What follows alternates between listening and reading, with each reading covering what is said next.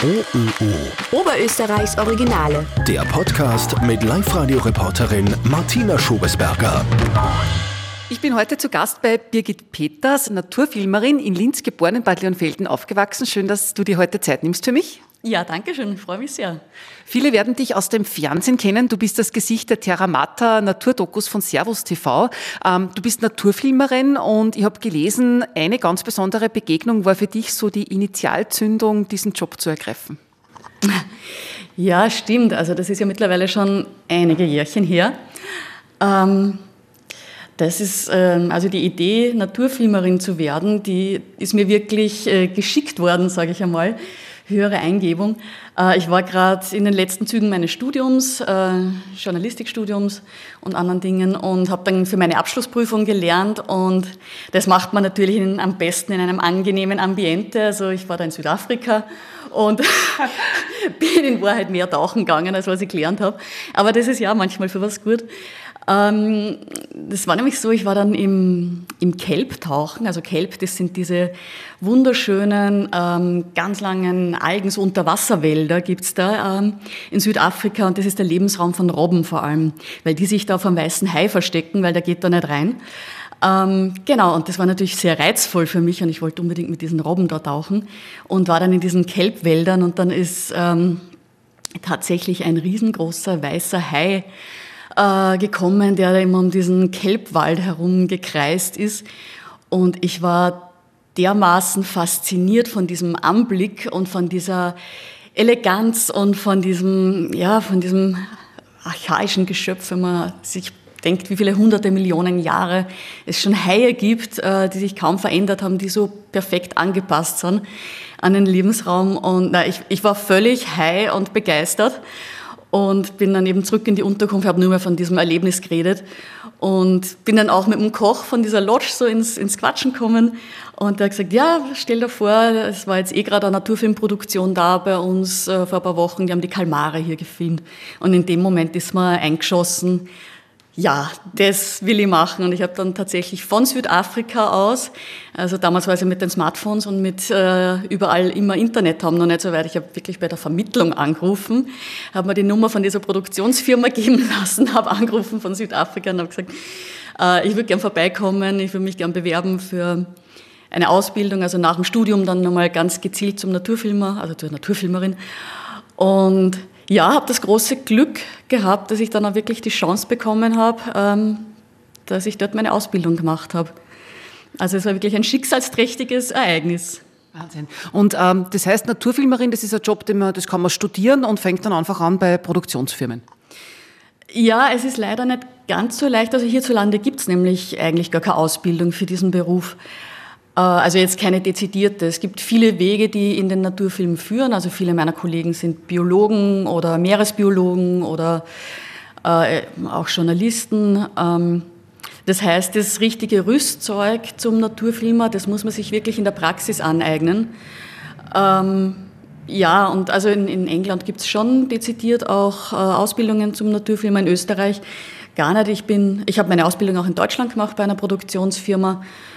Aber wie gesagt, es gibt nicht nur einen Weg dahin. Also ich glaube, das Wichtigste ist, dass man einfach eine, eine Leidenschaft hat fürs Thema, dass man Interesse hat, sich Dinge auch selbst anzueignen. Ähm, ja, dass man, dass man viel lernt und dass man geduldig ist vor allem. Ähm, mittlerweile warst du ja auf der ganzen Welt unterwegs. Was waren denn so die aufregendsten Produktionen, die aufregendsten Momente? Oh, schwierig, da irgendwie ein, ein, Ranking zu machen. Also ich kann mich schon noch erinnern, gleich meine erste Drehreise. Ähm, da habe ich auch ein wahnsinniges Glück gehabt. Die hat mich nach Mosambik geführt und wir haben da Mantarochen äh, gedreht. Was allein schon wahnsinnig spannend war, weil diese Mantarochen, die haben ja eine Spannweite von bis zu sieben Meter, sind auch, sagt man, die intelligentesten Fische, also die auch wirklich äh, Kontakt mit dem Menschen suchen, na, suchen würde ich jetzt mal nicht sagen, aber sie sind sehr interessiert und man hat wirklich eine Art Interaktion und wir haben damals mit Wissenschaftlern eben diese Mantarochen gemeinsam ähm, getaggt, sagt man, also mit Sendern versehen, Fotos gemacht, äh, waren eben mit den Wissenschaftlern unterwegs und ich kann mich noch erinnern, ich bin dann eben so am Meeresgrund äh, gesessen, haben halt gewartet, bis die Mantas zu dieser Putzerstation kommen und auf einmal wird's finster über mir. Und äh, ja, ich habe mich jetzt erst gar nicht auskennen, schaue nach oben, ein Riesenungetüm. Ich habe mir gedacht, das ist ein U-Boot, bis ich gemerkt habe, das ist ein Walhai, ähm, die ja bis zu 18 Meter werden können, 30 Tonnen schwer. Das war ein Riesenungetüm und er war direkt über mir und der ist dann auch, der war ganz neugierig und so und ist dann sicher eine halbe Stunde bei uns geblieben und ähm, wir waren da quasi auf Tuchfühlung. Fühlung. Und ja, das war für mich, ich meine, das war der erste Dreh, wo ich gleich wieder so ein orges Erlebnis gehabt habe, das mich so begeistert hat. Und ich war einfach überzeugt, das will ich machen und ich brauche nichts anderes auf der Welt. Und ja, ähm, das hat dann eigentlich diesen Entschluss noch einmal bekräftigt. Mhm. Äh, jetzt klingt das Ganze irrsinnig aufregend, aber irgendwie auch gefährlich. Ich meine, sind auch gefährliche Situationen dabei? Ähm, ja, also natürlich ist es grundsätzlich ein bisschen ein anderer Job, wie wenn man jetzt nur am Schreibtisch sitzt. Da kann, man, man bewegt sich ja auch im Lebensraum von wilden Tieren, das darf man natürlich nicht vergessen. Und da kommt es schon mitunter auch zu ja, spannenden Begegnungen. Also ich kann mich erinnern, wir haben mal in Namibia in den Trockenflusstälern Wüstenelefanten und Wüstenlöwen gefilmt und haben da eine, eine Herde Elefanten begleitet. Also man schaut halt dann, dass die, die Tiere natürlich sich nicht gestört fühlen. Man tastet sich da langsam heran. Wir waren dann über längere Zeit eben an dieser Herde dran, die sich dann auch an uns gewöhnt haben. Äh, wir haben tolle Beobachtungen gemacht, weil es ist natürlich wie überall, äh, Elefanten sind wahnsinnig soziale Tiere man merkt dann auch, wie die interagieren, welche Charaktere das, äh, die Tiere haben. Also es war sehr, sehr lustig auch. Und wir waren dann nach einiger Zeit wirklich schon ganz nah an den Elefanten dran, haben tolle Aufnahmen gekriegt. Und auf einmal ist aus dem Nichts äh, von einer anderen Herde ein einsamer Elefantenbulle gekommen, der prumpftig war. Und dem hat das überhaupt nicht gepasst. Der hat einfach Streit gesucht äh, mit allen, unter, unter, unter anderem auch, äh, wollte er uns da nicht haben und ist halt äh, mit, ja, mit Trompeten und Gebrüll auf uns losgerast und wir haben nur mehr die Kamera und das Stativ geschnappt und sind gelaufen und äh, wirklich mit einem Sprung haben uns auch in den Jeep gerettet und sind los und sind dann blöderweise im Treibsand stecken geblieben und der Elefantenbulle kommt immer näher. Wir haben angefangen dann, äh, wir sind aus dem Jeep raus, haben angefangen zum Freischaufeln, äh, die Fußmatten unter die Räder legen, haben geschaut, dass wir irgendwie rauskommen. Sehen, der Elefantenbulle kommt immer näher. Es war klar, das schaffen wir nicht. Also wir unser wichtigstes Gut, die Kamera und die Drehkassetten geschnappt. Also damals hat es noch Drehkassetten gegeben und ähm, sind dann gelaufen und haben, zum Glück war da so ein Felsen in der Nähe, da sind wir dann raufgeklettert, haben uns in Sicherheit gewähnt, wussten nicht, dass Wüstenelefanten erstaunlich gute Kletterer sind. Also der ist uns dann auch wirklich nur äh, nach, nachgeklettert oder hat sich halt da auch so seinen Weg über diese Felsen gebahnt. Und wir sind dann immer weiter und dann war eben so eine Felsnase, so ein Vorsprung, da sind wir dann, ähm, mein Kollege und ich, oben gestanden. Da ist er dann zum Glück nicht mehr drüber gekommen, aber er ist wutschnaubend vor uns stehen geblieben und wir haben dann Stunden auf dieser Felsnase bei sengender Hitze ausgeharrt, weil wir uns nicht mehr runtertraut haben und der ist auch wirklich, also der hat auch wirklich Sitzfleisch sozusagen bewiesen und hat da bis es finster worden ist, gewartet, bis er dann wieder gegangen ist. Also das war schon, äh, ja, da hat man schon Herzklopfen gehabt. Aber das heißt, du bist da nie alleine unterwegs, das ist schon immer ein Team. Genau, also wir sind grundsätzlich einmal im Naturfilm eher kleinere Teams, natürlich, weil wir möglichst wenig ähm, ja auch stören wollen. Ähm, also meistens sind wir zu zweit oder zu dritt unterwegs, aber wir arbeiten halt immer auch mit Experten und Wissenschaftlern. Erstens, weil die äh, einfach wissen, wo die Tiere sind, weil man da auch einfach vieles erfährt jetzt äh, zu diesen speziellen Tiergruppen, die halt meistens sehr viele Informationen halt auch haben und ja, auch einfach um das, um das Drehen zu erleichtern. Mhm. Genau. Und auch natürlich aus einem Sicherheitsgedanken heraus. Also wenn wir jetzt zum Beispiel tauchen, also mit weißen Haien tauchen zum Beispiel, oder müssen jetzt nicht die weißen sein, egal. Sobald man sich halt im, im Wasser bewegt, ist es natürlich auch nochmal eine ganz andere Situation, weil du bist im dreidimensionalen Raum, du bist fokussiert auf das, was vor dir passiert und kannst gar nicht immer mitkriegen, was passiert hinter dir, kommt von unten gerade irgendwas. Also wir haben da auch Sicherungstaucher dabei. Ähm, ja, einfach auch um den Dreh sicherer zu machen und ähm, natürlich auch um, um die Tiere nicht zu gefährden. Mhm. Du sprichst sehr viel über das Tauchen und Wasser und ich habe auch gelesen, dass dir ja da diese Umweltverschmutzung, Plastikverschmutzung im Meer, das ist da ein großes Anliegen, da dagegen anzukämpfen und engagierst dich da sehr stark. Ja, also ich glaube, irgendwie geht es uns allen ja auch so, dass man kann sich ja überhaupt nicht äh, verwehren. Die Hiobsbotschaften, die auf uns ein äh, prasseln jeden Tag, sei es äh, die Verschmutzung der Meere, Abholzung der Regenwälder, Bodenversiegelung, äh, you name it. Also das ist natürlich gerade, wenn man in dem Job arbeitet, kriegt man es noch, noch mehr mit und natürlich liegt einem die Natur extrem auch am Herzen. Und ja, also natürlich schlagt sich das auf der einen Seite halt auch privat nieder. Das ist ja auch das. Oft weiß man gar nicht, wo soll man anfangen, ja, weil das einfach gefühlt an allen Ecken und Enden brennt. Und ich glaube, man muss dann eh vor allem mal schauen, was kann ich in meinem eigenen Bereich machen. Also wie schaut meine Mobilität, mein Ernährungsverhalten aus? Kann ich mir vorstellen, hin und wieder auf Fleisch zu verzichten, ähm, mein Reiseverhalten und so weiter. Ähm, aber auch in unserem Job hat sich da Gott sei Dank sehr viel getan und Gott sei Dank eben auch bei uns in der Firma, bei Terramata, äh, ist Nachhaltigkeit ein Riesenthema, also das, das große Credo eigentlich. Ähm, wir haben angefangen 2021 klimaneutral zu produzieren, also die ersten Produktionen und ähm, ja, produzieren seit 2022 wirklich ausschließlich klimaneutral. Wir haben eigene Green Consultants, ähm, die wirklich schauen, die, die das auch berechnen, also den CO2-Abdruck, sei es jetzt in der Firma selber, sei es auch bei unseren Produktionen. Und da schauen wir halt wirklich sehr stark drauf und es gelingt auch wirklich immer, dass wir nicht nur kompensieren, das ist der letzte Schritt, aber vor allem im Vorfeld schon, dass wir uns überlegen, wie können wir klimaneutral produzieren. Geht los äh, verstärkt mit lokalen Teams vor Ort arbeiten, damit man weniger Flugbewegung hat. Ähm, weiß ich nicht, Ökostrom, Solarpaneele, Müllvermeidung sowieso, das ist eh klar, ja. Ähm, bei uns auch in der Firma, also es ist wirklich alles auf Nachhaltigkeit vom Putzmittel bis zu den großen Entscheidungen, ähm, auf, auf um Umweltbewusstsein und Nachhaltigkeit getrimmt und auch mit den Filmen, die wir produzieren, weil das Gute glaube ich zumindest, dass wir halt auch einen direkten Draht aufbauen können zum Zuschauer und durch unsere Filme wirklich was bewegen können. Ähm, was sich auch schon gezeigt hat mit großen, den großen Terramata-Dokumentationen, wie Ivory Game zum Beispiel, äh, dass dann wirklich der Handel mit ähm, Elfenbein, also legale Handel mit Elfenbein in China verboten worden ist oder viele andere Erfolgsstories. Also wir nehmen uns auch der unbequemen Themen an wie Eco-Crime, Tierhandel, ähm, ähm, Klimawandel und so weiter und hoffen und glauben auch, dass wir so wirklich was bewegen können.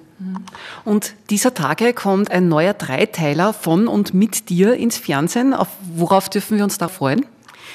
Äh, der neue Dreiteiler heißt äh, Die wilden Seiten Afrikas. Es ist wirklich eine, muss ich selber sagen, eine fantastische dreiteilige Dokumentation, ähm, die in einem ganz speziellen Gebiet spielt. Und zwar ist es im äh, äußersten, im östlichsten Zipfel von Botswana, im Dreiländereck, äh, Südafrika, Simbabwe und Botswana eben. Es ist ein irrsinnig naturbelassenes, ähm, eine naturbelassene Gegend. Zum einen einmal, in Botswana ist ja ganz lange nicht gejagt worden, das heißt, es gibt riesige Tierherden. Ähm, diese Gegend, die sogenannte Mashatu Range, ist aber auch landschaftlich äh, ganz speziell, was man sonst nirgendwo in Afrika findet. Also jetzt angefangen von diesen tollen Baobab- und Mashatu-Bäumen, von denen die Gegend da den Namen hat, bis zu Flusstälern, ähm, wilder Salbei, riesige Gebiete. Es ist wirklich eine sehr spannende Gegend.